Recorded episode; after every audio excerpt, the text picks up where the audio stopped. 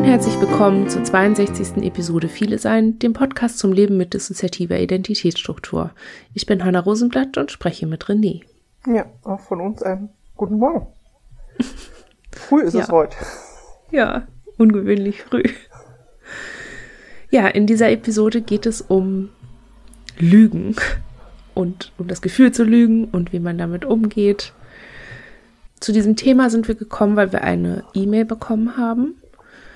Und in dieser E-Mail wurden wir, äh, wir wurden gefragt, ob wir die Angst, dass wir uns alles nur ausgedacht haben, auch kennen.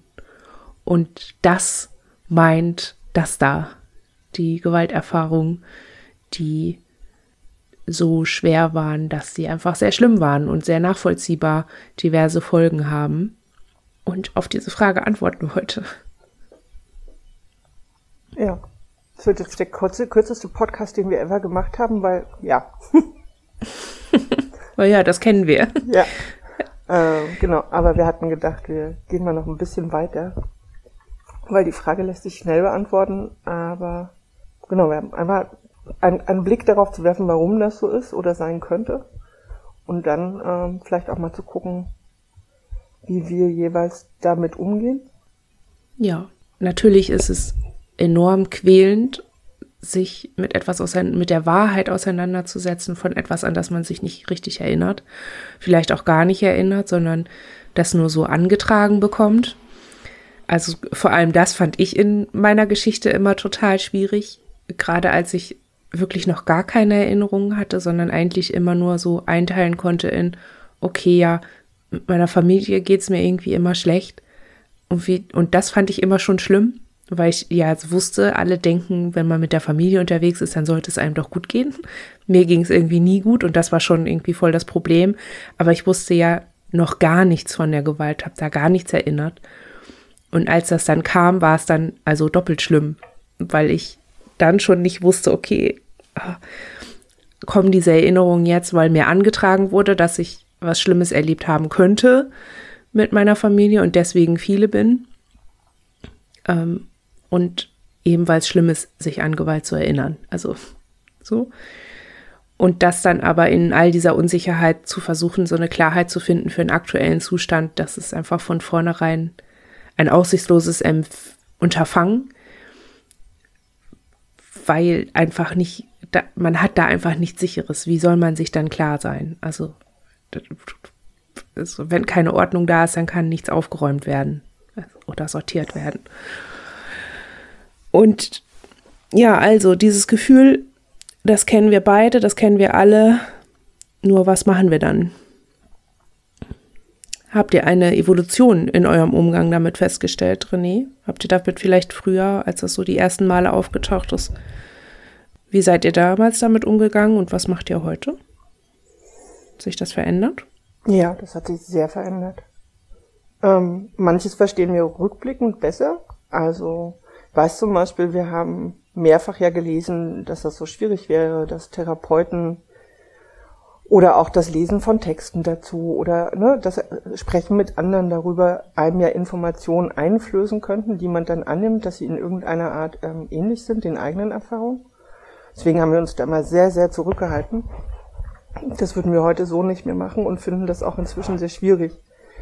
Ähm, also wir finden das sinnvoll, ähm, das irgendwie zu thematisieren, dass das nicht, ne, also ja, zur Hypothesenbildung kann es immer beitragen, ne?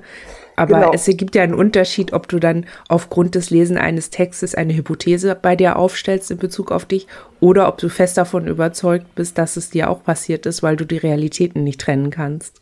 Ja, und ich finde, also ne, da würden wir uns heute rückblickend einen anderen Umgang mit wünschen und haben auch gemerkt, als wir uns davon geschafft haben, so ein bisschen zu lösen. Ähm, das war einer der vielen Schritte, der was verändert hat, weil wir ähm, angefangen haben, bei uns selber einfach zu sein. Oh, das klingt aber einfach. ja, ähm, du. äh, ja, fertig. Wo wart ihr denn? Also dieses bei sich selbst sein klingt immer nach so einer Art Ort. Was würdest du sagen, wo ihr wart? Oder wo warst du und wo wart ihr? Ähm, ich glaube, also für uns ist das echt ein Prozess, mit dem sind wir auch nicht fertig. Und wir machen jetzt schon auch ja viele, viele Jahre Therapie oder sind in irgendwelchen therapeutischen Kontexten, äh, manche hilfreich, manche nicht, und merken, dass es bis heute für uns ein Thema ist, da, da für uns einen Weg zu finden, okay, für uns mit umzugehen. Und dieses mehr bei uns sein hat, glaube ich, was damit zu tun. Ähm, wir haben uns wirklich von diesem Satz gelöst, dass ähm, alleine mit einer Therapeutin über die Möglichkeit von dieser Art von Gewalt zu sprechen, eine falsche Realität herstellen könnte. Für uns ist das heute auch was, was ähm, bei uns anknüpft an frühere Verbote, äh, überhaupt darüber zu sprechen. Mhm. Also ne, das meinen wir mit mehr bei uns sein. Wir haben uns von diesen Sätzen gelöst und es ging es irgendwann wirklich darum zu sagen, was ist denn eigentlich unseres? Wir setzen heute ganz oft an bei dem, wie geht's uns eigentlich gerade? Das ist für uns tatsächlich in den letzten Jahren der Weg gewesen, mit dem wir sehr weit kommen. Erstmal nur zu gucken, was ist gerade. Wir haben Angst oder wir haben irgendwie Schmerzen oder ähnliches und auf so ganz simple Sachen zu achten, wie ähm, wiederholt sich das? Also, weiß ich nicht, wir haben Zeiten, da gibt es irgendwie einfach abends, wenn es dunkel wird, eine bestimmte Uhrzeit, da fängt es an, uns sehr schlecht zu gehen und wir haben Panikattacken. Das ist ein, ne, das können wir, das können wir im Außen festmachen. Es ist, ähm, es ist später Nachmittag, es wird dunkel und es ist vielleicht auch einfach ein bestimmter Monat, eine bestimmte Jahreszeit. Und das nehmen wir, weil das wissen wir gerade. Das ist das, was wir auch tatsächlich prüfen können. Wir brauchen ja nur auf dem Fenster gucken, auf den Kalender gucken, auf die Uhr gucken und auf uns mhm. selber, auf unsere Wahrnehmung von dessen, wie es uns geht. Eine Ursachenforschung zu betreiben, warum haben wir das? Hm, das ist, glaube ich, das, wo das dann in dieses Wahrheitsding reinkommt. Und davon haben wir uns sehr weit entfernt. Solange wir in diesem Kreisel waren von, das kann ja nicht sein, das kann ja nicht wahr sein, ähm, oh je, ich habe da irgendwie ein Buch gelesen, bestimmt bilde ich mir das deswegen jetzt ein, oder ich habe mit jemandem drüber gesprochen und jetzt will ich noch mehr, dass das so ist, weil jetzt habe ich ja schon gesagt, dass das so wäre. Also all diese Sachen als erstes einfach mal was heißt einfach? Also da immer wieder für uns drauf zu achten, das, das wegzulassen. Als ersten Schritt. Ja, ich glaube, dass das auch so ein bisschen damit zu tun hat, den Jetzt-Zustand überhaupt zu akzeptieren. Ich kann mich nämlich erinnern, dass ich ja als, also ich Hanna, die damals noch gar nicht Hanna war, sondern irgendwie, naja, jemand anders. Ich war damals schon da, also ich kann mich daran erinnern, aber ich hatte ganz stark eine Abwehr, überhaupt anzuerkennen, dass ich ein Problem habe, dass ich überhaupt dissoziative Symptome habe, mhm. dass ich keinen Hirntumor habe, dass meine Schwierigkeiten kein Ausdruck meiner extrem tief verzweigten Scheißigkeit ist, sondern dass das halt wirklich, also dass ich prinzipiell einfach nur bin und das, was ich erlebe, diverse Kap äh, Qualitäten hat. Mhm. Und dass dabei unerheblich ist, ob was davon real ist oder nicht, weil ich bin real, also ist das, was ich erlebe, auch real. Zumindest für mich so. Also, ne, das, äh, nicht alles, was man nicht teilen kann, ist gleich nicht real. So, da, also das ist jetzt ein bisschen, äh, ich weiß nicht, ich, ich habe da so eine Tendenz, das immer sehr groß zu formulieren, aber ähm, ich meine das halt so. Ich kann es nicht eine Nummer kleiner machen. Aber genau in dem Moment, in dem ich angefangen habe zu akzeptieren, dass nicht ich das Problem bin, sondern dass meine Probleme das Problem sind und dass ich mich fühle, wie ich mich fühle und dass das in Ordnung ist, auch wenn ich nicht alles davon teilen kann und also über dieses Teilen mit anderen Menschen real werden lassen kann. Ich konnte dann ein Stück weit annehmen, dass die Ursache dafür auch irrelevant ist. Erstmal. Also bringt mein Blutdruck nicht gerade runter, wenn ich darüber nachdenke, äh, wie berechtigt jetzt das Aufsteigen meines Blutdrucks ist oder wie, ne, welche Ursachen er hat. Das hilft mir nur bedingt weiter. Ja, und ich finde aber halt genau das ist zum Beispiel sowas, in anderen Kontexten wird ja auch nicht als erstes gefragt, hat das gerade eine Berechtigung? Ne? Also nur mal angenommen. Ja. aber es wird gefragt, ob es eine Ursache hat. Ja, aber diese Frage kommt erst später. Das allererste ist ja immer, was tut weh, wo tut es weh und was kann ich dagegen tun? Und im mhm. nächsten Schritt kommt, warum tut das weh? Und ich finde aber, ich, und ich glaube, das ist aber auch eine der großen Schwierigkeiten, diese Frage nach der Berechtigung. Ist das berechtigt, dass ich gerade Angst empfinde? ist das ja. berechtigt, dass äh, mein Kopf gerade sich in einem ziemlich miesen Film befindet und ich deswegen die Wände hochgehen möchte. Weißt ja, da ist ja auch immer die Idee, dass äh, Dinge nur passieren würden, wenn sie äh, eine Berechtigung hätten. Gerade bei Emotionen ist das ja völlig Banane, weil, also, ich kann mich extrem sehr freuen, auch wenn mir das jemand nicht erlaubt oder die Umstände es nicht erlauben. Das, das ist ja trotzdem da. Also, ne, ist ja nicht so, dass jeder 20 Berechtigungsscheine für Angst und Freude und Glück im Leben erhält und sie sich gut einteilen muss. So funktioniert das ja nicht. Aber da in anderen Kontexten hat man halt sowas wie, boah, mir ist total schlecht und dann ist die Ursache zu wissen nicht kontraproduktiv, weil es ist schon relevant zu wissen, habe ich was Vergammeltes gegessen oder habe ich, was weiß ich, mich mit Alkohol vergiftet.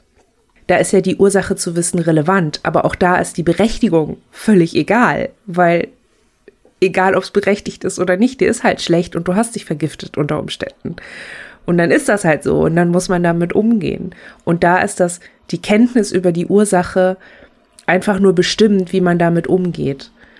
Und ich glaube, in, in Bezug auf Trauma und auf, auf das, was die Hörer, also die, die HörerInnen so geschrieben haben, das ist eben genau der Haken. Mit Trauma umzugehen, ist etwas, was ja einfach sehr von diesen schlimmen, von den individuellen Schlimmskalen bestimmt wird, von der Anerkennung von Trauma an sich in der Gesellschaft als etwas, das schlimm ist und worauf man reagieren muss und was bestimmte Handlungen erfordert. Und man überträgt es dann quasi in diesen, in den eigenen Umgang. Also, das hat die Person ja auch geschrieben, dass das Umfeld gar nicht weiß, dass sie viele ist und dass da Themen sind zum Beispiel also da kann man sich ja schon die Frage stellen, okay, ist das dann ein Umfeld, in dem man auch einfach offen annehmen kann, dass man traumatisiert ist und dann darauf reagieren? Und entsprechend, also traumaspezifischen Umgang mit Symptomen oder so einfordern, kann man ja nicht, weil das Umfeld das ja nicht weiß und vielleicht auch nicht wissen soll. Wie soll die Person das dann also annehmen? Ja, ich finde das auch relativ schwierig. Ähm, du hattest vorhin diesen Satz, von dem du meintest, der wäre dann so groß. Ich dachte halt dann, äh, meine Worte dafür wären so die Suche nach der Entsprechung im Außen mhm. oder im, ne? Wenn das Umfeld absolut niemand irgendwas davon weiß, es vielleicht eine Therapeutin gibt, mit der man da irgendwie im Austausch ist, dann wird das, glaube ich, noch schwerer. Also weil das eine ist ja dieses, ne, die rückwirkende Entsprechung, also das, das früher, was sich in vielen Fällen halt ja überhaupt nicht rekonstruieren lässt oder nur ganz wenig. Ähm, und dann kommt da ja obendrauf alles, was Umwelt und was soziales Umfeld und was Medien und weiß ich nicht, Gesellschaft noch damit machen. Aber ähm, wenn das tatsächliche im Heute das Umfeld auch keine Entsprechung ist, weil man auch da das nicht thematisieren kann, ne, dann finde ich es unglaublich schwer. Ja.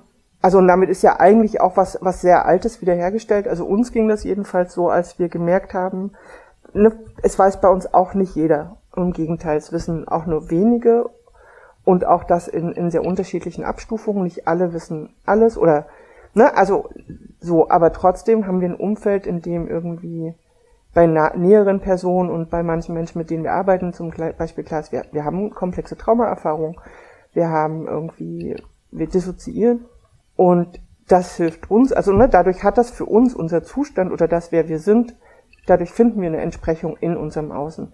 Und das geht ja so weit, und das haben wir eben auch für uns die letzten Monate nochmal gemerkt, wie unglaublich hilfreich das war, dass wir halt auch Ärzten sagen, ich kann Ihnen nicht sagen, wie, wie groß dieser Schmerz ist oder wie lange ich den schon habe, weil ich stark dissoziiere und gerade Schmerzen auch dissoziieren kann.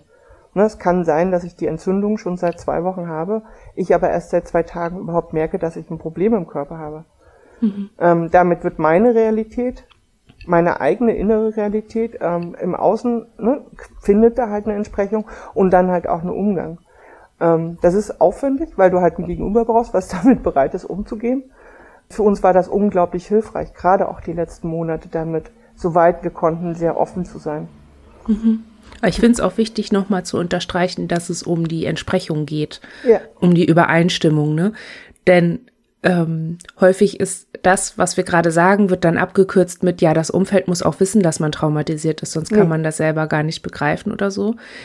Weil das bei uns halt auch nicht so war, dass, wie ich das gerade geschildert habe. Ne? Mein Umfeld hat mir angetragen, dass ich traumatisiert bin und dass ich Gewalterfahrungen geschildert habe, aber ich selber konnte mich nicht dran erinnern. Und für mich war das auch so ein ganz merkwürdiger Bruch, weil ich mich mit meinem Gefühl im Außen nicht wiedergefunden habe, mit meiner mit meiner Desorientierung mhm. einfach in mir selber, mit meiner Unsicherheit über mein eigenes Verhalten, über meine eigene Geschichte, ich hatte immer das Gefühl, alle um mich rum wissen, was mir passiert ist, außer ich. Mhm. Und das war genauso schwierig, dann diese Dinge übereinander zu kriegen. Also das, das Umfeld muss in der Lage sein, beides anerkennen zu können, dass sowohl manche ins sich an vieles erinnern können und sich als vielleicht nicht als traumatisiert, aber als belastet oder ähm, berührt von Ereignissen zu empfinden und andere wiederum gar nicht. Und beides ist aber keine Äußerung über die Realität dessen, was passiert ist, sondern es ist jeweils eine Äußerung der Erlebensrealität. Deswegen schreiben wir auch jedes Mal, wenn wir über unser Empfinden und über unsere Perspektive der Welt sprechen, von Er-Lebensrealität. Weil es natürlich sein kann, also man teilt sich das Leben ja immer mit allen Leuten, sowohl außen als auch innen. Und das bedeutet einfach verschiedene Empfindungsrealitäten, je nachdem, wie man selber funktioniert und wie man ist. Und bei uns ist es zum Beispiel heute so, dass eigentlich, ich glaube, es gibt also Leute, die wir nur kurz im Leben haben, wissen es nicht, ansonsten wissen es alle. Und trotzdem haben wir es hingekriegt, einfach gar kein Urteil dazu zuzulassen, wie real, wie real oder wahr passiert ist oder ja, was wir wissen oder was mhm. wir empfunden haben oder was wir denken. Wir, um, wir umschreiben uns als Gewaltüberlebende, weil wir diesen Begriff heute auch mit anderen Gewalterfahrungen verknüpfen können. Also mit der Gewalt, die wir als behinderte Person erleben zum Beispiel oder der Gewalt, die wir als arme Person erlebt haben. Das ist halt so oder so sind wir Gewaltüberlebende. Das ist für uns jetzt nicht mehr nur belegt mit, du wurdest gehauen oder du wurdest misshandelt oder was weiß ich. Also und entsprechend kann ich diese diese Bezeichnung irgendwie für uns gut integrieren, auch wenn ich nicht genau weiß, was mir passiert ist als Kind und Jugendliche. Das ist schon mal das Erste. Das ist für mich kein exklusiver Begriff mehr, der für mich mit exklusiven Rechten oder Verboten belegt ist oder mit, mit so einem Anspruch an mein Umfeld, mit einem ganz speziellen. Mhm. Sondern das ist einfach, okay, ich habe schwierige Dinge erlebt und ich habe darauf reagiert und ich gehe damit um. Bums. So, das nimmt mich als Individuum so ein bisschen raus und nimmt mir den Druck, ähm, mich dazu verhalten zu müssen oder den Erwartungen anderer Menschen gerecht zu werden. Das ist jetzt vielleicht nicht die eleganteste Lösung und ich weiß ganz genau, dass das auch ganz, also dass das natürlich voll mein Vermeidungsverhalten bedient, aber ich finde, von Annäherung her hätte ich es nicht besser hingekriegt als so wie jetzt. Ja, und ich finde aber, also wir dachten gerade, letztlich ist es für uns ähnlich. Ich, das, also das, was wir, glaube ich, so nicht haben, ist, dass wir die äh, Begriffe noch mit anderen, neueren Erfahrungen verknüpfen oder so. Aber ähm, natürlich weiß auch in unserem Umfeld viele gar nicht die konkreten Anlässe oder wir haben den Anspruch nicht mehr und wir haben aber auch gar nicht ähm, die Notwendigkeit, anderen immer zu erklären, was wir damit meinen. Wir sagen halt, wir haben eine komplexe PDBS. Und das ähm, Feld dafür ist riesig inzwischen. Mhm. Ne? Ja. Also so wie vor Corona die meisten nicht wussten, was man mit Testkits alles so machen kann, jetzt weiß das jeder, ähm, ist das halt auch bei einer komplexen PTBS so. Damit verknüpfen alle möglichen Leute alles und nicht mehr unbedingt äh, eine bestimmte konkrete Gewalterfahrung. Ähm, und das nutzen wir für uns schon auch. Also, dass wir das auch in den Raum stellen, dass wir das auch, klingt jetzt vielleicht ein bisschen doof, unhöflich fänden, einfach mal eben danach gefragt zu werden. Also uns so eine, so eine eigene Grenze und so eine Intimität auch zurückgeholt haben. Weißt du? Mhm. Wir, ne, das Gegenüber muss das nicht immer wissen. Das ist ein weiter mhm. Schritt dahin, vielleicht mehr davon zu erzählen. Und ich glaube, seit, also wir haben das Gefühl, seitdem wir das klarer haben, strahlen wir das einerseits auch so aus und schützen uns gleichzeitig auch davor, vor so einem Gefühl, wir müssten das jetzt auch noch erklären oder rechtfertigen. Mhm. Und ja. in dem Moment, wo man das rausnimmt, fällt halt auch was weg und wir finden das sehr okay, wo das wegfällt. Ja. Ich denke auch, dass es so ein bisschen die Frage ist, was will man damit eigentlich sagen oder was will man mit der eigenen Anerkennung erreichen? Will man einfach nur klarkommen? Also geht es einfach darum, besser mit Symptomen umzugehen oder mit Folgeproblemen? Oder geht es darum, in einer sozialen Situation verstanden zu werden? Und ich habe oft das Gefühl, Menschen, die nicht selber traumatisiert sind, verstehen es eh nicht.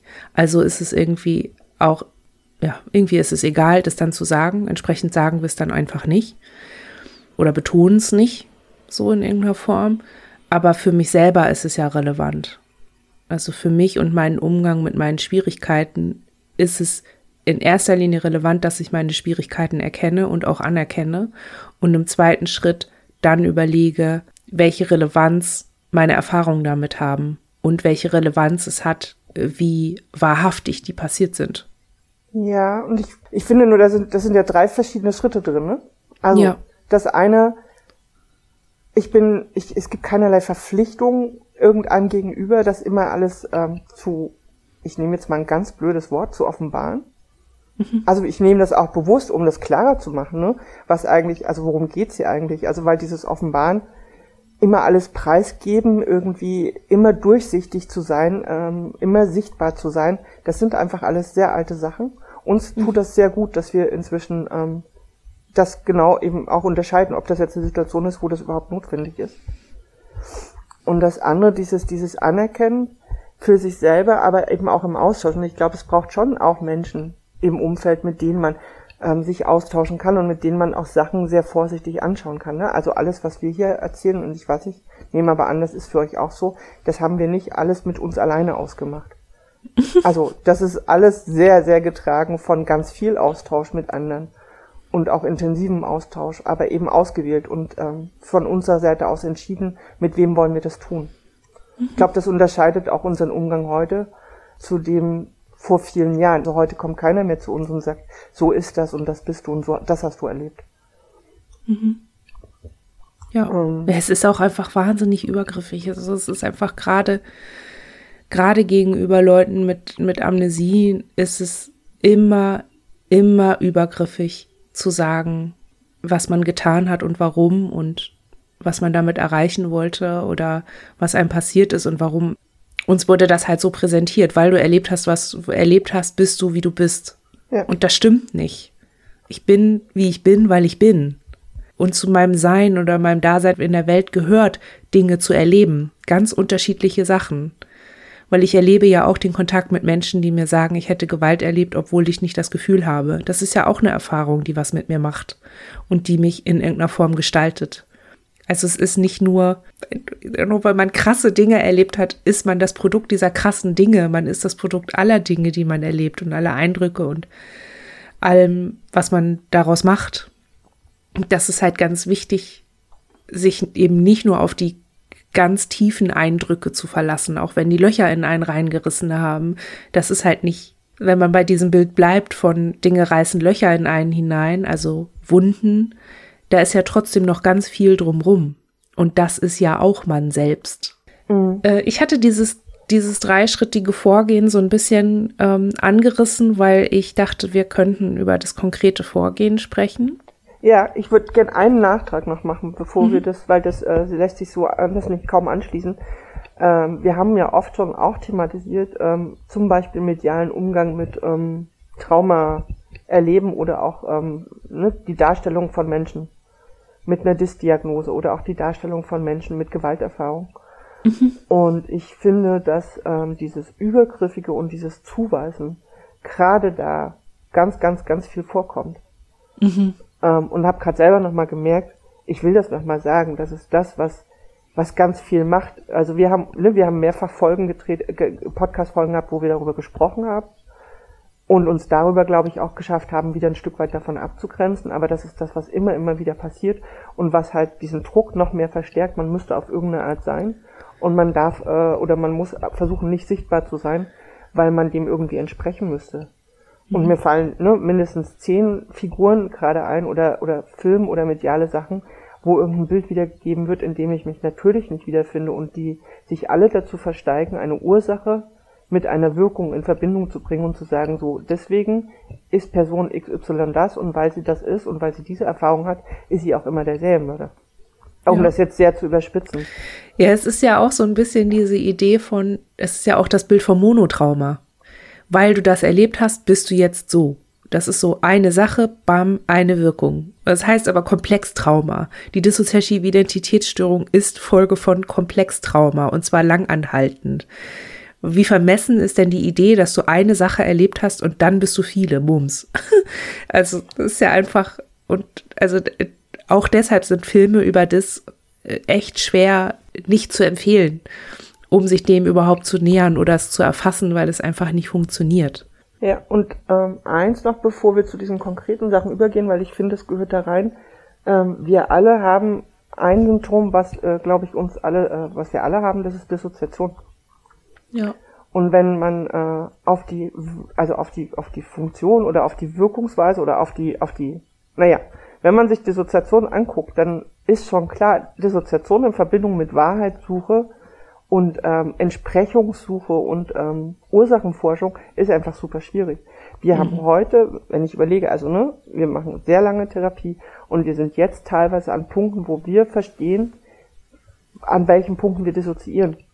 Also wir haben jahrelang versucht, an, an, an Themen zu arbeiten oder haben an Themen gearbeitet und immer noch nicht vollständig verstanden, wo dissoziieren wir eigentlich. Mhm.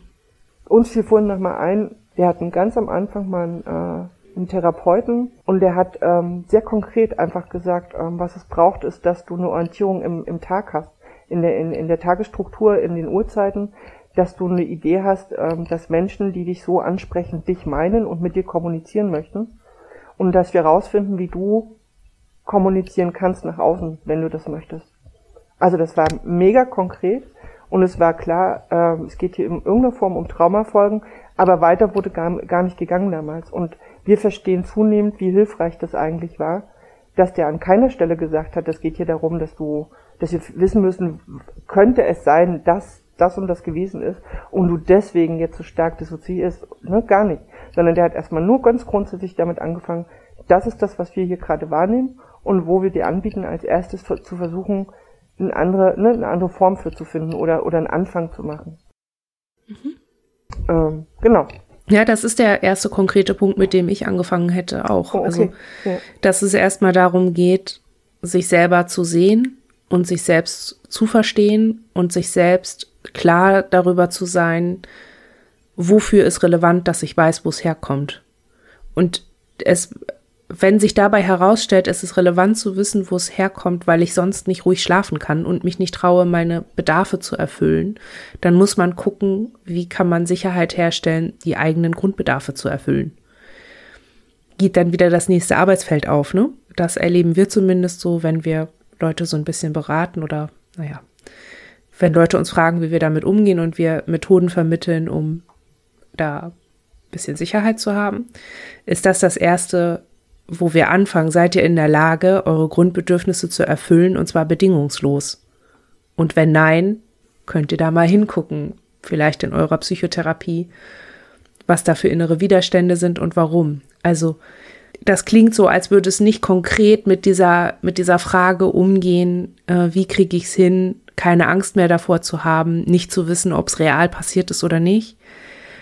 Aber ohne Sicherheitsgefühle, kann man nicht mit Angst umgehen. Und bei Menschen mit Dis oder komplex traumatisierten Leuten ist der meiste Angstklotz, zumindest aus meiner Erfahrung, kreist permanent um die Sicherung von Grundbedürfnissen und wie erlaubt das ist.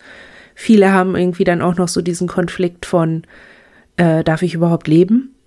Das sind ja massive, massive, massive Unsicherheitsfaktoren wenn sich jemand nicht mal traut zu leben und sich nicht sicher ist darüber, ob er berechtigt, ob er oder sie berechtigt ist, am Leben zu sein, dann ist doch die Frage, darf ich mich um mich kümmern, wenn es mir scheiße geht, obwohl ich nicht weiß, ob mein Trauma war es oder nicht, das ist ja absolut High Level.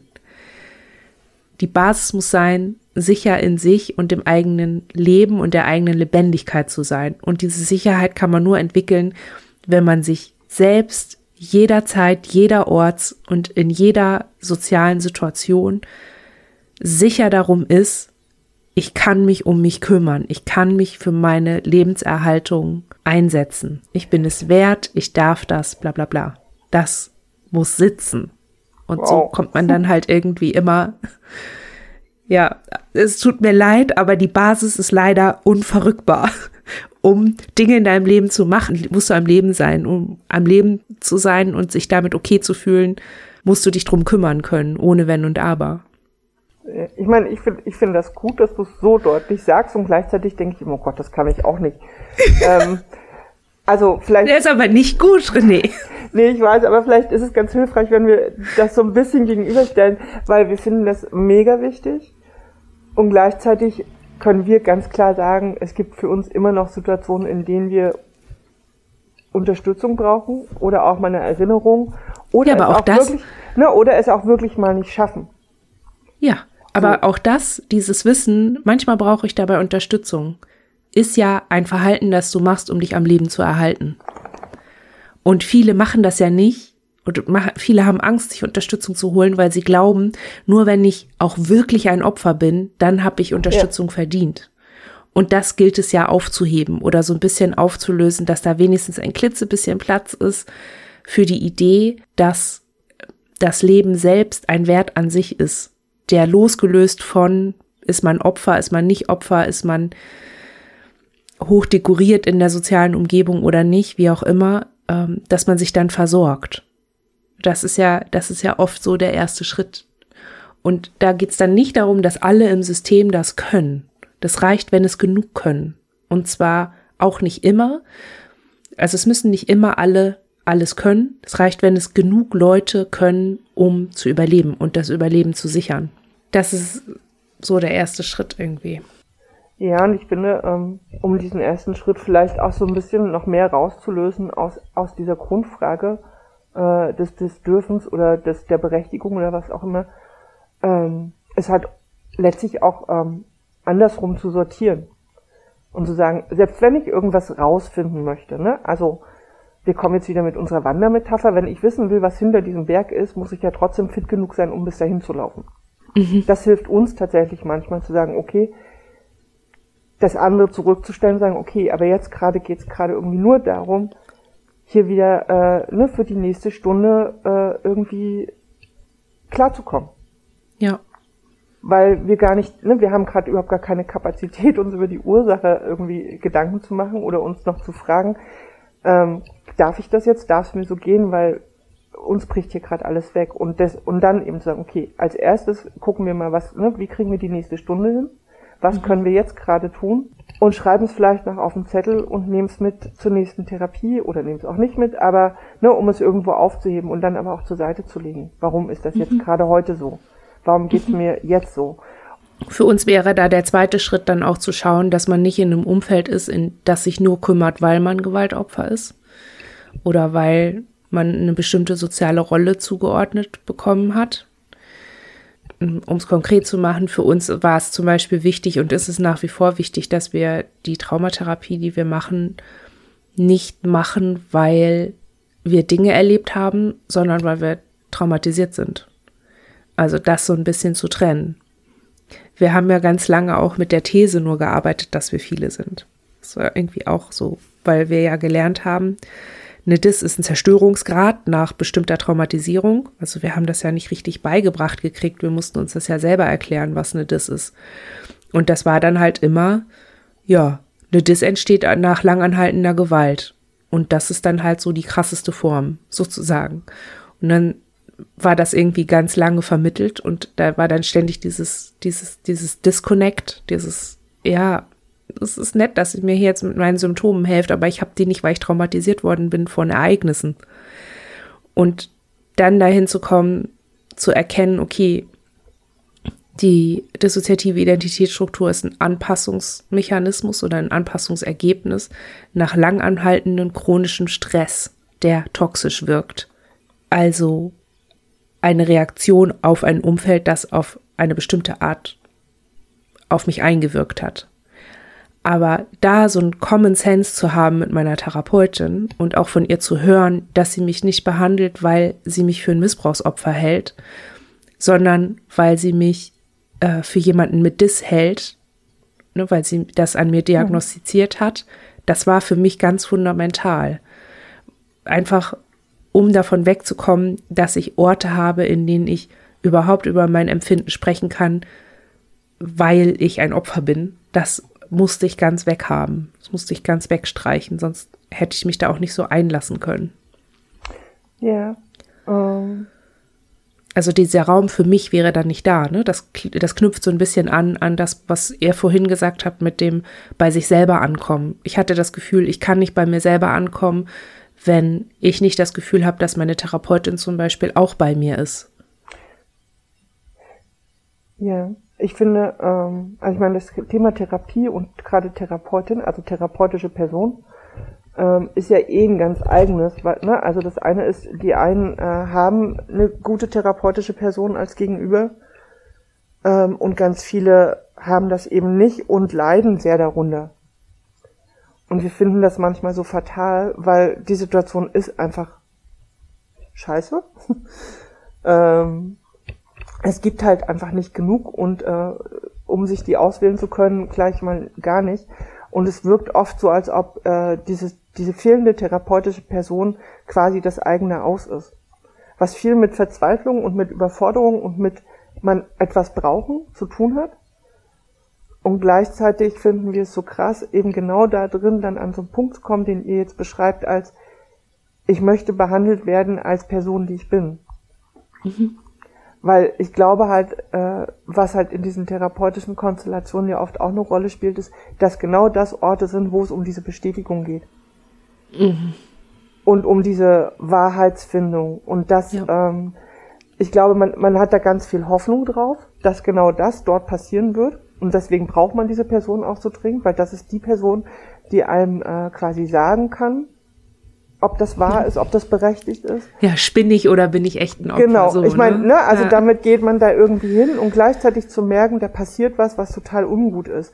Also wenn ja. wir zurückerinnern, wir hatten mehrere Therapievorgespräche, wo wir gegangen sind, obwohl wir wirklich händeringend nach einer Therapeutin gesucht haben, mit einem unguten Gefühl und dann auch da nicht mehr hingegangen sind. Und wir hätten es damals gar nicht sagen können, genau, was es ist. Und ich glaube, was ist genau diese Dynamik von, da sitzt jemand, der, der, der hat ein, ne, der hat eine Definition, der hat eine Einordnung und der übernimmt irgendwas, was ich gar nicht will. Ich finde das ähm, auch einen wichtigen Schritt, so wie ihr das sagt, eine Therapeutin oder eine therapeutische Person zu haben, mit der man eine Absprache darüber treffen kann, woran arbeiten wir hier eigentlich. Mhm. Und es geht nicht darum, diese, diese eigene Idee von Ursachenforschung oder von Wahrheitssuche oder so komplett rauszunehmen. Ne, das ist ja nicht unser, unser, also ist für uns beide ja nicht das Ziel von diesem Podcast, aber eben zu sagen, ähm, das viel weiter aufzumachen. Mhm. Weil ein Gegenüber, ja. was nicht definiert, du bist so weil, und das auch in der Grundhaltung nicht definiert, lässt ja überhaupt erst zu, dass ich da bin. Mhm. Ja. Ich glaube, manche TherapeutInnen sehen sich auch dann immer so ein bisschen als, als BewusstmacherInnen so als Leute, die dabei helfen, dass den Personen Dinge bewusst werden und beeinflussen dann mehr oder weniger ungewollt, dass die Leute sich aber auf jeden Fall auch als Opfer wahrnehmen sollen. So. Ja, das, wobei. Das, das, darüber wird nicht viel geredet, aber das passiert durchaus.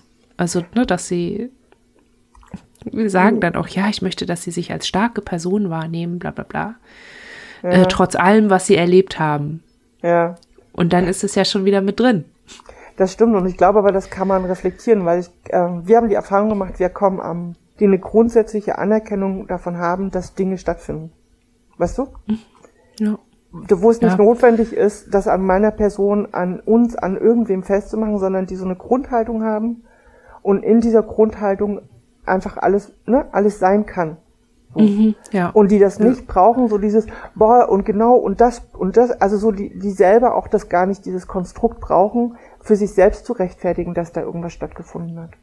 Und ich ja. glaube, das ist, das ist echt ein mega langer Weg. Ich kann mir auch vorstellen, auch als therapeutische Person gehört da einiges an Selbstreflexion dazu. Und auch wiederum, ne, ich meine, auch die müssen sich in einem Umfeld behaupten, wenn wir überlegen, es gibt ja auch lange dieses, die ersten Therapeutinnen in, in Deutschland, die mit DIS gearbeitet haben, die sich gegen ein Umfeld wehren mussten, das gesagt hat, das ist alles Spinnerei, das ist hier, ne, also kann man jetzt, die Bandbreite ist groß, ähm, die sich ja auch rechtfertigen mussten. Ja. Und ja, wobei das ist ja nicht die, also das, hm, das ist ja, der, ja, da verlassen wir so ein bisschen die, ja. die Klienten an sich, ne? Das nee, ist, müssen da auch nicht so, weiter drauf eingehen, aber. Ja, aber es ist relevant. Es ist auch relevant zu, ähm, um zu verstehen, warum manche TherapeutInnen dann halt so sind, wie sie sind. Weil diese, weil diese Erfahrungen werden ja auch über die Ausbildung weitergegeben. Also ob bewusst oder unbewusst ist ja, ist ja die Ablehnungserfahrung der ersten Riege sozusagen in deren äh, Ausbildungskurricula ist das ja drin. Also ja. ich kann mich nicht erinnern, dass ich die Frau Huber irgendwann mal hab reden hören und sie hat kein Wort darüber verlassen, äh, verloren, wie sie gekämpft hat äh, in den 90ern. Also da, das ist irgendwie drin und das trägt sich so weiter, ne? Wenn das heute gar nicht mehr unbedingt so ist. Und ähm, ich hatte gerade noch einen Punkt in Bezug auf TherapeutInnen und diese Grundhaltung, man geht in der Regel zu Psychotherapie nicht, um jemand zu werden oder um darin bestätigt zu werden, wer man ist. Diese Identitätsunsicherheit und diese, ja, wer bin ich, was mache ich, was ist eigentlich mit mir los? Das sind ja Fragen, die zum Teil auslösen, was man für Schwierigkeiten hat. Und dass man sich dann diesen Fragen widmet und eine eigene Antwort findet und eine eigene Umgänge damit finden, das ist ja etwas, was in der Therapie eigentlich mehr oder weniger begleitet wird und vielleicht unterstützt wird durch verschiedene Methoden. Das heißt, die Haltung ähm, ist, muss einfach sein, wie ihr gesagt habt. Ähm, alles darf da sein und alles hat seinen Raum, einfach damit die KlientInnen ein, überhaupt die Chance haben, auszuwählen, eigene Antworten zu finden und eben auch diese Antworten zu prüfen und zu falsifizieren. Ja. Und nicht immer nur zu bestätigen, weil das ist ja eine Falle, in die man dann auch häufig reinfällt, wenn jemand äh, immer wieder struggelt und immer wieder in Zweifel zieht, ist mir das passiert, bin ich Opfer, ja, nein, dass viele dann immer nur in die Bestätigung gehen, anstatt den Raum dafür zuzulassen, dass äh, die Leute falsifizieren, dass die Leute sagen, dass, dass die Leute mit ihren Ideen und auch ihren Beweisen vielleicht kommen und sagen, so, weil das und das vorliegt, gehe ich davon aus, nein, ich, mir ist da nichts passiert. Das ist nicht nur fachlich, also es ist nicht nur fachlich falsch, das ist auch menschlich falsch und führt überhaupt nicht dazu, dass die Leute wirklich wählen können und ähm, sich, sich wirklich verorten können. Insofern wäre halt auch für mich der zweite, also der, der dritte Schritt in dieser Auseinandersetzung eben die Falsifizierung und die Auseinandersetzung damit, warum erlebe ich etwas als Gegenbeweis sozusagen und welcher Natur ist mein Gegenbeweis? Ist es ein Gefühl? Ist es ein Fakt? Ist es eine Erinnerung? Wenn ja, von wem? Welche globalen Dimensionen hat diese Erinnerung? Also ist da alles da? Ist es eine Erinnerung, die nicht von Dissoziation geformt ist ähm, oder vielleicht verzerrt ist, sondern ist es eine, die rund und ganz ist und wo nichts fehlt, die einen Anfang und ein Ende hat, wo nicht möglicherweise Aspekte fehlen, die diese Gegenbeweise dann wieder falsifizieren, so oder in Frage stellen. Ja, ich habe jetzt mehrere Fragen. Ja. Ähm, der Gegenbeweis für Gewalt, die man erlebt hat. Oder auch, es gibt ja auch Leute wie zum Beispiel eine gewisse Hanna Rosenblatt, die äh, sehr elaboriert und tiefgründig erforscht hat, dass sie nicht viele sein kann, weil sie diverse neurologische Schwierigkeiten hat. Ähm, mhm. Zum Beispiel einen Hirntumor, den es in Wirklichkeit gar nicht gibt. ja. Mm, und jetzt hast du gerade auch noch gesagt, ähm, wie, wie, ne, welche, welche Konsistenz hat zum Beispiel die Erinnerung, ist sie vollständig in sich abgeschlossen. Das ja. ist für dich Teil des Gegenbeweises. Mhm. Also wenn, was, was mir häufig begegnet ist, also wenn ich mit, in Kontakt mit Leuten bin und auch mit mir selber, ist, dass die Leute kommen und sagen, ähm, zum Beispiel, mein Opa war ein total netter Mann. Ich habe richtig viele Erinnerungen, wie ich mit, wie es mit, mit dem einfach nur schön war. Mhm. Da, da kann ich dann sagen, ja, diese Erinnerung ist da. Du hast schöne Erfahrungen mit deinem Opa gemacht. Definitiv. Niemand ist 24 Stunden schlecht und böse. Das schließt aber nicht aus, dass deine Erinnerung, dass diese, diesen schönen Erinnerungen etwas Schlimmes vorangegangen ist oder etwas Schlimmes nachgegangen ist. Ja. Also, ne, und da muss man halt oft schauen. Ich hatte zum Beispiel lange eine positive Erinnerung an meine Mutter. Und ich war immer fest davon überzeugt, dass, ja, das ist rund und das ist ganz und alles klar, bis mir aufgefallen ist, dass ich überhaupt keine Erinnerung an mein Körpergefühl in dieser Situation hatte. Und als dieses Stück dann dazugekommen ist, war klar, ganz kurz vorher muss sie mich verletzt haben.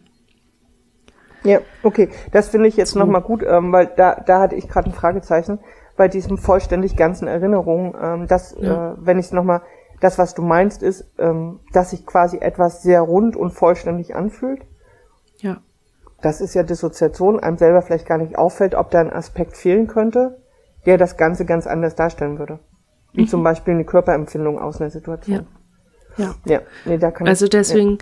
Das ist vielleicht auch so was, was man sich so ähm, überhaupt annehmen kann für die Arbeit mit so Erinnerungen. Wir arbeiten gerade mit dem Basque-Modell, diesem Modell, wo man die Qualitäten eines Empfindens in einer Situation so ein bisschen abfragt. Das ist das Verhalten, also das Behavior, die ähm, Effects, äh, also die Affekte in der Situation, die Sensations, also die Körpergefühle und K äh, ist Knowledge, also das, das Wissen oder die Gedanken, die man in der Situation hatte. Und bei uns ist es zum Beispiel ganz oft so, ich habe eine Erinnerung, aber es sind dann häufig nur einer oder zwei Aspekte oder vielleicht drei. Äh, Wenn es richtig gut ist, ähm, ist dann da. Und das nenne ich eine nicht vollständige Erinnerung, sondern eine von Dissoziation verformte oder verzerrte Erinnerung, weil ein Aspekt fehlt, einer oder mehrere. Also auch das normale Erinnern funktioniert nicht so, dass alles da ist, aber auch das normale Erinnern an eine, an eine nicht traumatische Situation ist häufig davon gekennzeichnet, dass ich mich, selbst wenn ich mich primär an eine Sache davon erinnere, vielleicht meine Gedanken an bestimmte Situationen, dass ich, wenn ich länger drüber nachdenke, auch an die anderen Inhalte rankomme. Und bei Trauma-Inhalten ist das nicht so.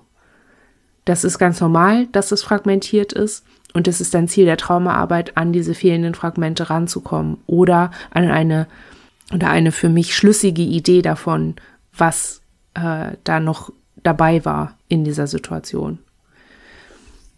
Ja. Also, ja, kleines Tool, kleiner Tooltip irgendwie zwischendrin, da mal zu schauen. Ja, aber ähm, ja, wie sind wir da jetzt hingekommen? ähm, äh, ja, äh, Falsifizierung. Falsifizierung ist für uns äh, ein, ein relevanter Schritt, auch aus diesem Gefühl heraus. Ja. Ja, der vierte Schritt ist bei uns für Sicherheit sorgen, weil wir gemerkt haben, wir kommen gegen Ängste nicht an, indem wir uns einfach nur beruhigen. Und äh, so, sondern indem wir uns sicher fühlen. Und Sicherheit meint nicht die Anwesenheit von Schutz, sondern von Sicherheitsgefühlen. Von Räumen, in denen ich mich sicher fühle. Mhm. Punkt. Oh, da kommt ein Punkt. Okay. Ich dachte, ja. da käme jetzt noch ein bisschen mehr. Ja, ich wüsste jetzt nicht, was da noch für eine Frage offen sein könnte, deswegen nee. hat es so. Okay. äh, nee, es war jetzt nur so Räume, in denen ich mich sicher fühle. Punkt. Ähm, die Härte, also vielleicht können wir an der Stelle so ein bisschen weitermachen. Ähm, weil dieses, ne, wie stellst du das her? Also, wie stellst du Räume her im Außen, aber auch im Innen? Also, ne, für uns sind das auch Kopfräume teilweise. Also auch mhm. in unserem Kopf einen Platz dafür zu schaffen, uns erstmal sicher zu fühlen. Was für uns tatsächlich viel funktioniert, auch gerade in sehr konkreten Situationen, wo diese Fragen oder Zweifel oder ne, solche Sachen auftauchen, die in dieser Situation echt erstmal zur Seite zu stellen. Damit machen wir unseren, unseren Kopfraum quasi auch ein Stück weit sicher, weil wir dann halt eben gucken können, müssen wir vielleicht einfach erstmal gerade was trinken oder das Licht anmachen oder eine Person anrufen oder den Ort, an dem wir gerade sind, einfach auch verlassen. So. Mhm. Und darüber können wir halt nicht nachdenken, wenn wir noch damit beschäftigt sind, zu überlegen, ob das, was wir gerade empfinden, überhaupt ähm, berechtigt ist. Mhm. Und im Außen ähnlich. Und das hat was, glaube ich, relativ konkret in der Situation mit einer Person zu sein, wo wir merken, wir fühlen uns mega unwohl, uns geht's auch nicht mehr gut. Ähm, wir wollen das auch gerade mit der Person eigentlich nicht mehr teilen. Der Ort, an dem wir dann sind, tut uns nicht gut und dann halt zu sagen, okay, was ist das Erste, was wir machen? Darüber nachdenken, ob das jetzt berechtigt ist, dass wir uns so fühlen oder aber den Ort oder die Person zu verlassen und wegzugehen davon und an einen anderen Ort zu gehen. Mhm. Und im nächsten Schritt ähm, das vielleicht auch zu teilen. Also auch das ist für uns zunehmend wichtiger geworden. Ähm, und teilen kann alles sein. Ne? Teilen kann sein, das mit uns selber teilen, also uns das bewusst zu machen. Nicht nur einer von uns, der denkt, okay, ich gehe hier mal, das ist äh, nicht gut hier, sondern ähm, für uns das wahrnehmbarer zu machen oder eben aber auch im Außen zu teilen, was mhm. schwieriger ist. Ähm, was uns an der Stelle bei Thema Sicherheit noch einfällt, und das gehört schon auch ein Stück weit zu diesem Themenbereich dazu, der Wahrheitssuche. Ähm, es gibt, also für uns gibt es schon Gründe, wo das wichtig sein könnte, nicht konkret vielleicht zu wissen, was, was war dort oder ne, was ist damals gewesen oder warum empfinden wir bestimmte Dinge so. Aber beim Thema Sicherheit fällt uns schon ein, dass es schon auch eine Wichtigkeit haben kann, zu sagen, um abschätzen zu können, ist zum Beispiel eine Situation sicher, ist eine Wohnung, in der ich mich gerade aufhalte, ein sicherer Ort. Ähm, gibt es, gibt es gerade Dinge, Menschen, Situationen, Anlässe von außen, die etwas nicht mehr sicher sein lassen? Ich finde, das ist so, ein, das ist so, ein, so eine Gratwanderung da drin, ne? Also anzuerkennen, mhm. mir tut eine Person nicht gut, vielleicht aus meinem früher oder wir wissen, wir hatten zwischendurch Kontakt mit einem Menschen, die im weitesten Sinne letztlich zu unserer früheren Familie gehörte. Ähm, für uns aber damit erstmal gar nicht so groß im Kontext stand, weil wir sie erst später kennengelernt haben und irgendwann feststellen mussten, es wäre möglich, dass diese Person für uns nicht gut ist und auch nicht sicher ist. Und wir haben dann den Kontakt auch wieder abgebrochen. Ohne dass wir, und auch da, ohne dass wir wirklich verifizieren konnten, wie viel hatte diese Person wirklich mit unserer Familie und mit unseren Erlebenssachen von früher zu tun. Weil das können wir nicht, ne? Aber zumindest so weit zu gehen, zu sagen, es gibt die Möglichkeit, dass diese Person nicht sicher ist für uns und wir trennen uns da jetzt wieder von ihr. Ähm, und ich glaube aber, also zumindest ist es für uns so, das ist schwierig. Also ich glaube, nichts von dem, was wir heute gesagt haben, ich denke, das geht dir oder euch auch so, ist irgendwas, was man mal ebenso kann oder ebenso mhm. macht. Ähm, und es ist genauso auch ne, stehen zu lassen. Ich weiß nicht, was mit dieser Person früher war oder in welchem Kontext die ist oder was für Verbindungen die heute noch hat. Aber ich für mich entscheide, diese Person tut mir nicht gut, die fühlt sich nicht sicher an, nicht safe. Ich fühle mich nicht gut nach dem Kontakt, die tut Dinge, die ich schwierig finde oder von denen ich merke, die lösen bei mir was aus und ich äh, breche den Kontakt an der Stelle ab. Mhm.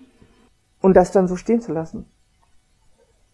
Ähm, ja, für uns ist das ein bisschen anders. Also ähm, das, was ihr geschildert habt, ist für uns erst der zweite Schritt und auch erst der zweite Schritt gewesen. Oh, okay. Weil wir erstmal erkennen mussten, wie fühlt sich Sicherheit an? Also wann, was ist Sicherheit eigentlich? Und ähm, dann mussten wir erstmal verarbeiten, dass wir nicht wissen, wie sich das anfühlt, mhm. weil Sicherheit und Angst schließt sich zum Beispiel aus. Angst ist aber ein Kernding, worum wir entstanden sind. Das heißt, keiner von uns ist ohne Angst. Mhm.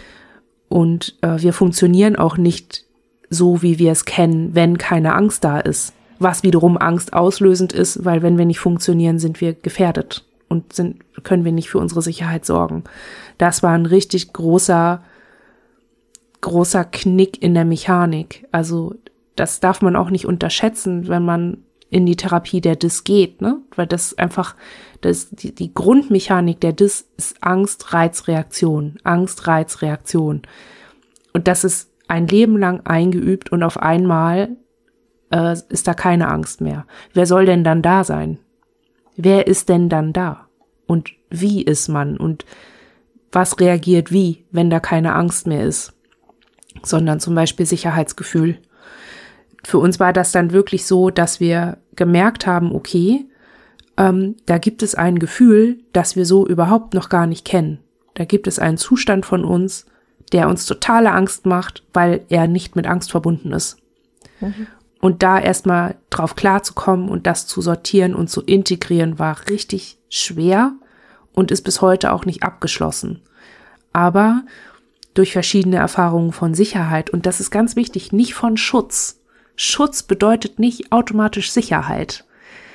Ähm, geschützt zu sein bedeutet geschützt zu sein, aber nicht automatisch auch in Sicherheit zu sein. Das ist ähm, Das ist auch so eine häufig vielleicht nur sprachliche Vermischung, aber das ist einfach nicht das Gleiche. Ähm, weil man in Sicherheit eine ganz andere Grundgelassenheit hat, ein ganz anderes Erregungslevel als in einer geschützten Situation. Ja. Und um Sicherheitsgefühle geht's ja aber. Sicherheit stellt sich auch nicht nur über die Abwesenheit von Gefahr dar, sondern auch über die Möglichkeiten, die man hat, mit Gefahr umzugehen. Also, dass man sie zum Beispiel erkennen kann frühzeitig, dass man sich vorbereiten kann, bedingungslos, dass man ähm, sich, äh, dass man den eigenen Fähigkeiten vertrauen kann, in der Situation mit einer drohenden Gefahr umzugehen und auf die zu reagieren. Das alles ist in Schutzkonzepten zum Beispiel ja gar nicht gegeben. Da ist man häufig zum Schutz sehr limitiert in den Möglichkeiten, die man haben kann, äh, um sich vor Gefahren in diesem geschützten Bereich zu schützen. Also ja. können wir mal irgendwann anders drüber reden, aber ich finde es wichtig, ähm, das nochmal klar zu machen, dass Sicherheit nicht nur ist, ähm, okay, ich bin safe oder ich fühle mich gut. Das ist es halt gar nicht, vor allen Dingen nicht bei, bei einer Dis, die ja einfach auf was ganz anderes spezialisiert ist. Das ist total wichtig. Ja, also ich merke auch gerade, dass ich dachte, okay, dieses Thema Schutz und Sicherheit, eigentlich wäre es cool, nochmal einen eigenen Podcast dazu zu machen, weil äh, das ist echt sehr, sehr vielschichtig. Also wir könnten jetzt ne, an ganz vielen Stellen auch nochmal was dazu sagen. Und wir haben gerade gemerkt, dass wir uns diese Frage nämlich zum Beispiel gar nicht stellen. Welche? Also wir könnten für uns, also wir reden zwar von, ähm, tut uns nicht gut, und wir, wir lassen es extra weg zu sagen, wir fühlen uns dann sicher, weil wir dieses Gefühl in der Form nicht genau beschreiben könnten. Wir könnten nicht sagen, womit fühlen wir uns sicher. Wir können aber festmachen, womit fühlen wir uns nicht gut. Also wir sind da tatsächlich, ne, also wir haben uns, uns, also wir haben diese Auseinandersetzung in der Form noch gar nicht geführt, wo ihr sagt, die steht für euch aber am Anfang. Ähm, ja. Nein, aber ne, das macht wieder deutlich, dass auch der Zugang oder der Weg zu solchen Dingen hin einfach mega unterschiedlich sein kann. Ja. Ähm, ich fände es tatsächlich gut, da noch mal einen eigenen Podcast drauf zu machen, weil ich glaube, es äh, könnte ziemlich spannend sein. Und es finde aber auch wichtig, genau an der Stelle zu sagen, ah, okay, René und Hannah unterhalten sich darüber und stellen beide fest, sie gehen sehr unterschiedliche Wege, um ja. irgendwo hinzukommen. Und auch das für sich mitzunehmen. Der Weg ist echt mega individuell. Es ist, ähm, mhm. und das ist noch so ein Stück, ähm, was ich vorhin noch dachte, was ich einfach auch wirklich wichtig an der Stelle finde. Wir alle haben, egal welche Art die Erfahrungen ge gewesen sind, auf jeden Fall aber Erfahrungen gemacht, wo es erstens ein Umfeld gab, das uns vorgegeben hat, wie wir das definieren, was wir da erleben, in irgendeiner Form. Dass ähm, auch das heute irgendwie eine Rolle spielen sollte, sich das bewusst zu machen, wonach suche ich eigentlich, versuche ich eigentlich dieses Gefühl von früher endlich auf die Reihe zu kriegen, mich permanent in etwas zu bewegen oder aber das Außen darüber hinweg sieht, was ich empfinde diese, ich finde allein das ist ja schon so eine, wie so eine Falle, aus der man erstmal rauskommen muss. Weißt du, was ich meine? Ja. Gut. Ähm, ich war mit meinem Punkt noch nicht so richtig fertig. Oh, entschuldige. Ich, äh, ich höre deswegen äh, so ja. halb zu, damit ich ihn nicht vergesse. Nein, aber das ist gut. Ich, das, ich, wir können das an der Stelle auch echt so stehen lassen. Ähm, ja. Und dann machst du mit deinem Punkt weiter. ja, ich wollte am Ende eigentlich nur darauf hinaus, dass man sich klar machen muss, ähm, die Angst, die man in der Situation empfindet, äh, muss schon deshalb reguliert werden, weil man sonst nicht klar nachdenken können, kann. Und dass ähm, der, die Dynamik, die uns die HörerInnen geschrieben haben, ähm, dass das ein Kreisel ist, der schwer zu durchbrechen ist, weil man Angst hat. Das heißt, es ist erforderlich, ähm, sich einen sicheren Rahmen zu schaffen, in dem man in Ruhe darüber nachdenken kann. Und Sicherheit muss dann erstmal erarbeitet werden. Also das, damit wollte ich so ein bisschen schließen, dass wir hier leider nicht sagen können, so und so kann man da rausgehen und dann ist wieder alles gut, sondern eher, dass man äh, wertschätzen kann und muss vielleicht auch, dass dieser Zweifel da ist und auch diese Idee von Lüge. Lüge ist ja ein Vorsatz. Und jedem Vorsatz geht eine Idee von einem erwünschten Ziel voraus. Und sich das alles anzugucken, also all die Bestandteile, die ein, ein oder eine immer wieder in diese Kreisel bringen, ist relevant und vor allem deshalb relevant, weil es aufzeigt, dass man keine Sicherheitsebene hat. Also dass man keine Ebene hat, in der man sich sicher fühlen kann. Das heißt, der erste Schritt muss sein, Sicherheit kennenzulernen, sich selbst in Sicherheit kennenzulernen und dann diese beiden erf gemachten Erfahrungen zu übertragen auf Erfahrungen mit solchen Gedankendynamiken, die so sehr bedrängen. Deswegen mhm. sagte ich, das ist die Basis, ne? Das, was ihr beschrieben habt, ist ja schon die Integration dessen. Ich fühle mich nicht gut. Ich merke, dass es mir nicht gut geht. Ich kann einen Unterschied machen zwischen ich fühle mich gut, ich fühle mich nicht gut. Und dann entsprechend zu handeln, dass man sich besser fühlt. Vielleicht nicht super gut, aber immerhin besser als vorher. Genau, und das ist dann wieder unterschiedlich, worin man die Sicherheit oder die Kraft dafür hernimmt. Ne? Ich kann zum Beispiel nicht gut Situationen verlassen, ich dissoziiere dann nach wie vor ähm, und diss mich dann eher durch solche Situationen durch, kann aber äh, anerkennen, dass diese Dissoziation in der Situation eben mein Sicherheitsanker ist.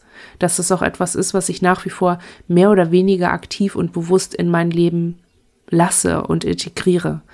Eben zuzulassen, okay, es gibt Situationen, da verliere ich Zeit, die erinnere ich nicht komplett, einfach weil ich überfordert bin, weil ich Angst habe, weil es mir nicht gut geht, weil ich nicht in einem Umfeld bin, in dem ich meinen Bedürfnissen entsprechend sein kann. Und das ist jetzt meine Reaktion darauf, was kann ich beim nächsten Mal anders machen. Mhm. Ich glaube, in, in der Hinsicht ist dieser, ist das alles wahr, Kreisel, nicht viel anders als warum kann ich nicht gut einkaufen gehen? Warum kann ich, warum kriege ich ständig Flashbacks bei dem und dem? Das unterscheidet sich irgendwie nicht so viel, zumindest nicht in, der, in dem Aspekt. Mhm. Ja. Punkt. Punkt. Ich habe okay. doch gedacht, vielleicht, ähm, vielleicht spielt auch eine Rolle für manche viele, dass wir jetzt hier darüber geredet haben. Also zu hören, dass wir damit auch gestruggelt haben und was wir dafür für Gedanken, also dass wir, ja. dass wir dazu mehr Gedanken haben halt als, ja, kenne ich auch, ist scheiße. Da fühle ich mich auch immer ganz, ganz schlecht. also da, da vielleicht mal ein bisschen mehr drüber zu hören und einfach um zu merken, dass das geht, dass man über diese Dynamik sehr viel mehr Gedanken haben kann und dass da sehr viel mehr dran hängt als nur spinnig oder nicht. Weil am Ende geht es halt nicht darum, ob man spinnt oder nicht, sondern wie es einem geht. Und ich habe noch gedacht, was auch wichtig zu trennen ist, ist alles das, was wir jetzt gesagt haben, findet, also ist vielleicht nicht so anwendbar, wenn man in einem OEG-Prozess ist oder in der Strafanzeige. Also da geht es nicht um innere Realitäten, sondern um äußere Realitäten. Und da geht es aber auch ganz viel um den Blick von außen auf das, was man erlebt hat. Alles das, was wir jetzt beschrieben haben, da geht es um uns selbst und um den Umgang mit uns selber in solchen Situationen für uns selbst. Wenn ihr Klarheit haben müsst, weil andere von euch eine objektive Klarheit haben wollen, zum Beispiel um jemanden zu bestrafen, dann könnt ihr euch nicht zurückziehen auf, ja, aber ich habe das so empfunden. Das funktioniert dann nicht. Also aus meinem Gefühl kann man in solchen Situationen einfach nur sagen, was man erinnert und immer wieder sagen, dass das eine Erinnerung ist, die man hat und dass man vielleicht anerkennt, dass sie nicht vollständig sein kann.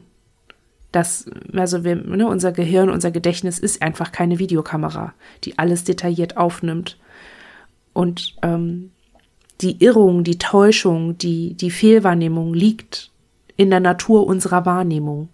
Das ist kein Persönlichkeitsmakel oder ein Hinweis darauf, dass man zielgerichtet lügt, um sich Leistungen zu erschleichen. Das ist per Default in unsere Biologie eingebaut, dass wir uns irren, dass wir Dinge nicht 100% korrekt wahrnehmen. Und auch wenn Justiz und Gedöns uns das, das von uns abverlangen scheinbar, weiß auch dieser, dieser, diese Struktur, weiß darum, dass sich Menschen irren können und hat ganz eigene Wege damit umzugehen, aber die haben nichts mit euch als Person zu tun, sondern mit Verwaltungsstrukturen und mit, ja, institutionalisierter Wahrheitsfindung. Das ist eine völlig andere Nummer und da kann man sich ganz selten gut fühlen, weil es einfach nicht um einen als Person geht, sondern um einen Sachstand und um Sachverhalte das ist eine völlig andere Nummer und das können wir hier gar nicht so gut abbilden. nur darin, also wir können euch eigentlich nur sagen, dass ähm, der Anspruch an euch auch in solchen Situationen oder in solchen Umständen die einzig wahre und nichts anderes als die Wahrheit von euch selber abzuverlangen ein zu hoher und falscher Anspruch ist. Dass ihr halt nur sagen könnt, was ihr sagen könnt und dass das eben nicht 100% wahr sein kann. Aber es ist nicht eure Aufgabe, diese Wahrheit zu liefern. Äh, ja, das war mein Wort zum Sonntag. Passend ähm, zu diesem Sonntag. Das stimmt. Ähm, wir würden mit zwei Sachen noch anschließen. Das eine ist, ja, also das stimmt. Ich finde den Hinweis wichtig, dass in so Sachen wie OLG-Verfahren zum Beispiel, ne, das in so ein Justizsystem fällt. Und das ähm, ich aber finde, und das, das trifft auf diese Situation zu, und das trifft aber, glaube ich, schon auf äh, alle anderen Situationen auch zu, dass alles, alles, was wir versuchen von uns zu sagen oder für uns selbst zu verstehen, auch in, eine, in, eine, in ne, auch in einem, in, einem, in einem Austausch mit einem Außen, wie auch immer der dann ist, trifft eben auch auf dem Außen, das mehr oder weniger bereit ist, unsere, unsere Erfahrung anzuerkennen oder unsere Zuordnung unserer Erfahrung in einen Kontext anzuerkennen. Mhm. Ähm, und auch das ändert nichts daran, dass meine Wahrnehmung falsch ist. Ich meine, das ist für uns, glaube ich, für jeden von uns eine Riesenaufgabe, zu sagen, ich habe eine Empfindung und ich erkenne die an und ich äh, lasse die so stehen, wie sie gerade ist. Und wenn da noch drei Leute vor mir stehen und sagen, nö, kann nicht sein. Das mhm. ist echt, das ist ein heavy Ding. Ähm, und trotzdem finde ich ähm, einfach das auch nochmal wichtig, auch zu sagen, ne? Auch das musste ich nicht zweifeln lassen an irgendwas. Mhm. Ähm, wir haben für uns zwei Dinge, die uns echt helfen, die sehr konkret sind. Das eine ist wirklich dieses ganz aktive, nein, darüber denken wir jetzt nicht nach. Mhm. Wir werden jetzt nicht in Frage stellen, ob das und das der Grund ist, warum, sondern wir, wir, wir, wir machen es wirklich, ne? wir, wir, wir versuchen es wirklich anzuhalten. Mhm. Ähm, und das andere ist, ähm, ich glaube, also wir haben ziemlich viele so kleine Dinge, die uns begleiten. Also ähm, aktuell ist hier sehr hoch im Kurs ein äh, flauschiges, rosafarbenes kleines Einhorn, das mit dem Schwanz wackeln kann. Und ähm, mehrere Steine, ein großer Walfisch, ähm, eine Klamotte. Und das sind alles Sachen, die uns, die uns gerade viel begleiten, auch zu Arztterminen und so. Und die für uns quasi der, der, der Inbegriff von, wenn wir das dabei haben, ist irgendwas okay. Mhm. Wir, wir sind gerade vorsichtig mit diesem Sicherheitswort, weil das ist für mhm. uns tatsächlich, ähm, ja, also da müssten wir differenzierter, aber einfach nur zu sagen, ne, also wenn wir unser kleines Einhorn, das haben wir halt irgendwie, das haben wir auch in der Hand, ist uns auch total wurscht, ob da irgendein Gegenüber denkt, so alt wie die ist, rennt die hier mit einem rosa Einhorn durch die Gegend, ist mir wurscht. Ähm, aber es vermittelt uns diese Idee von, hey, da ist was okay. Ich habe was bei mir, das ist die minimale Form von, dort ist es okay. In meiner Hand mit diesem Flauschding ist es super. Mhm. Ähm, da kann ich mich okay fühlen, da kann ich mich sicher fühlen, da kann ich mich da kann ich atmen an dieser einen Stelle. Ähm, und das würden wir gerne nochmal mitnehmen, mitgeben, euch das echt bewusst zu machen. Diese Dinge sind mega wichtig und ähm, uns tut das gerade sehr gut, damit wieder viel, viel bewusster und aktiver umzugehen. Ne? Also, weil wenn alles sich nicht herstellen lässt, zumindest zwischen dieses kleine Flauschteil und der Löffel mit dem Schokoeis in meiner Hand, das macht's gerade, dass es jetzt im Moment okay ist. Mhm. Nur so als Idee, wenn mal gar nichts mhm. anderes mehr geht. Mhm. Das wäre unser Schlusspunkt. Ja. Ja. Da könnten wir ja eigentlich gleich in euer Chemo-Update gleiten. ja, gehen wir in unser. Es ist ja gar kein reines Chemo-Update, weil wir haben die äh, letzten drei Wochen, beziehungsweise je nachdem, wann der Podcast ausgestrahlt hat, sind wir dann ganz damit fertig. Wir haben jetzt ähm, 24 Mal Bestrahlung gehabt, beziehungsweise haben heute äh, noch vier vor uns. Das Gerät sieht so ähnlich, also ein bisschen ähnlich irgendwelchen Röntgenapparaten aus. Es ist größer, es macht mehr Lärm, es fährt um einen rum, es ist ein Raum, in dem man sehr alleine ist und ähm, es ist eine Körperhaltung, die für uns mega triggernd und unangenehm ist. Ähm, wir machen es aber an einem Ort, wo es unglaublich freundliche Menschen gibt, die äh, tatsächlich inzwischen auch äh, ziemlich cool mit uns umgehen und uns da ziemlich unterstützen, diese ganzen Termine hinzukriegen. Das ist halt täglich. Auch das war ganz schön Stress, dass wir da täglich hin müssen. Und ähm, es dauert nicht lange, aber es hat echt Auswirkungen auf die Haut und auf den Körper. Also man sieht die Behandlung sehr stark. Mhm. Ähm, das ist so das eine und das andere ist, das hatten wir aber glaube ich schon gesagt, dass wir wieder Chemo haben. Und ja, das wird auch noch eine Weile gehen. Mhm. Und uns geht's, glaube ich, mit all dem gerade. Wir merken gerade viel Belastung und auch einfach, wie das letzte halbe oder dreiviertel Jahr für uns war und gucken gerade, wie wir uns da drin so ein bisschen aufstellen können und damit okay weitergehen können. Das so. Das Update. Das war jetzt ein längeres Update, oder? Sorry. Ist nicht schlimm, aber also ich habe den Eindruck insgesamt, dass sie etwas aufgeräumter darin wirkt. Also, ähm, das ist so, es ist so ein bisschen wie, ja, diese Normalität des Alltags haben wir jetzt. Punkt. Ja, ja, es ist so beides. Also ich, also wir haben, wir waren sehr klar damit, dass das für uns jetzt an dem Punkt der Behandlung auch so ein bisschen ansteht. So ein bisschen wirklich auch aufzuräumen, um uns aufgeräumter zu fühlen und um so eine Idee zu haben, wie gehen wir damit weiter. Also wir umgehen gerade immer noch sämtliche Ängste, sämtliche, ja. wir haben äh, mit starken Körperschmerzen, auch mit vielen Triggern gerade nochmal zu tun und so. Aber ähm, es ist schon auch, genau, es ist irgendwas ist auch aufgeräumter. Und ähm, gut, aber. Ja, vielleicht ist das so eine Umgangsroutine. Also. Na, dies, das ist ein weißt du, wie Thema. Man, naja, das, das ja, ja, aber das so ist gerade, das war unser großer Fallstrick, dass wir nämlich dachten, okay, jetzt ist das für alle, ach, die macht die dritte Chemo, ne, die kann das selber. Ja, ähm, ja, ja. Oder auch das, ne, wir auch in unserem Umfeld merken, ähm, das ist auch okay. Für viele ist das halt zunehmend aus dem Blick gekommen dass wir ja immer noch Chemo machen und dass wir vor allen Dingen auch sehr mit Nachwirkungen und mit Nebenwirkungen, auch Langzeitnebenwirkungen zunehmend zu tun haben. Ja. Ne? Also wir, wir merken schon, wo wir vorher an Chemotagen ganz viele Nachrichten von Freundinnen und Freunden und befreundeten Personen bekommen haben, ähm, kriegen wir jetzt halt ein oder zwei. Und das ja. ist okay, wir können das nachvollziehen, dass das für andere so ist, aber für uns war das schon auch teilweise ganz schön hart zu merken, dass wir eben nicht mehr in der Situation so viel getragen werden und damit dann halt klarzukommen, zu sagen, okay, für alle anderen ist das viel schneller zum Alltag geworden und für uns ist es auch Alltag, aber eben trotzdem auch ein belastender Alltag. Ja, es ist so wie der Alltag mit Magen-Darm-Grippe, ne? Also mhm. es geht einem halt trotzdem scheiße und trotzdem muss man dauernd kotzen. Also ja. man ist, es ist nicht mehr so wie wenn man, wie am ersten Tag des Krankseins, aber auch der dritte Tag des Krankseins ist ja nicht geil. Also ist ja, ist ja belastend und man braucht Unterstützung. Ja, es fühlt sich so ein bisschen an, glaube ich, wie so Superheroes, die dann plötzlich trotzdem im Café sitzen können und Kaffee trinken und keiner fragt irgendwas. Weil für alle ist das so ein bisschen normal. Also nicht, dass wir uns als, aber weißt du, was ich meine? Es ist ja, so. Ja, ja. Und manchmal denkt man sich, hallo, hier.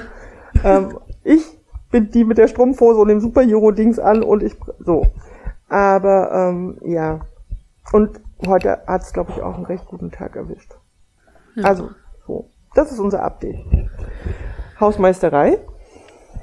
Ja, äh, Hausmeisterei. Ich würde gerne noch einmal unseren letzten Text, den wir auch im Blog veröffentlicht haben vom Podcast, ähm, dass wir unsere Pforten geöffnet haben für andere Menschen, die mit uns podcasten. Könnt euch melden bei uns an h.c.rosenblatt.online.de. Wir suchen auch nach wie vor Menschen, die uns dabei helfen, die alten Folgen zu transkribieren. Es hat sich eine Person gemeldet, aber eine Person allein und über 60 Episoden mit mehr als einer Stunde Inhalt, das ist ein bisschen viel.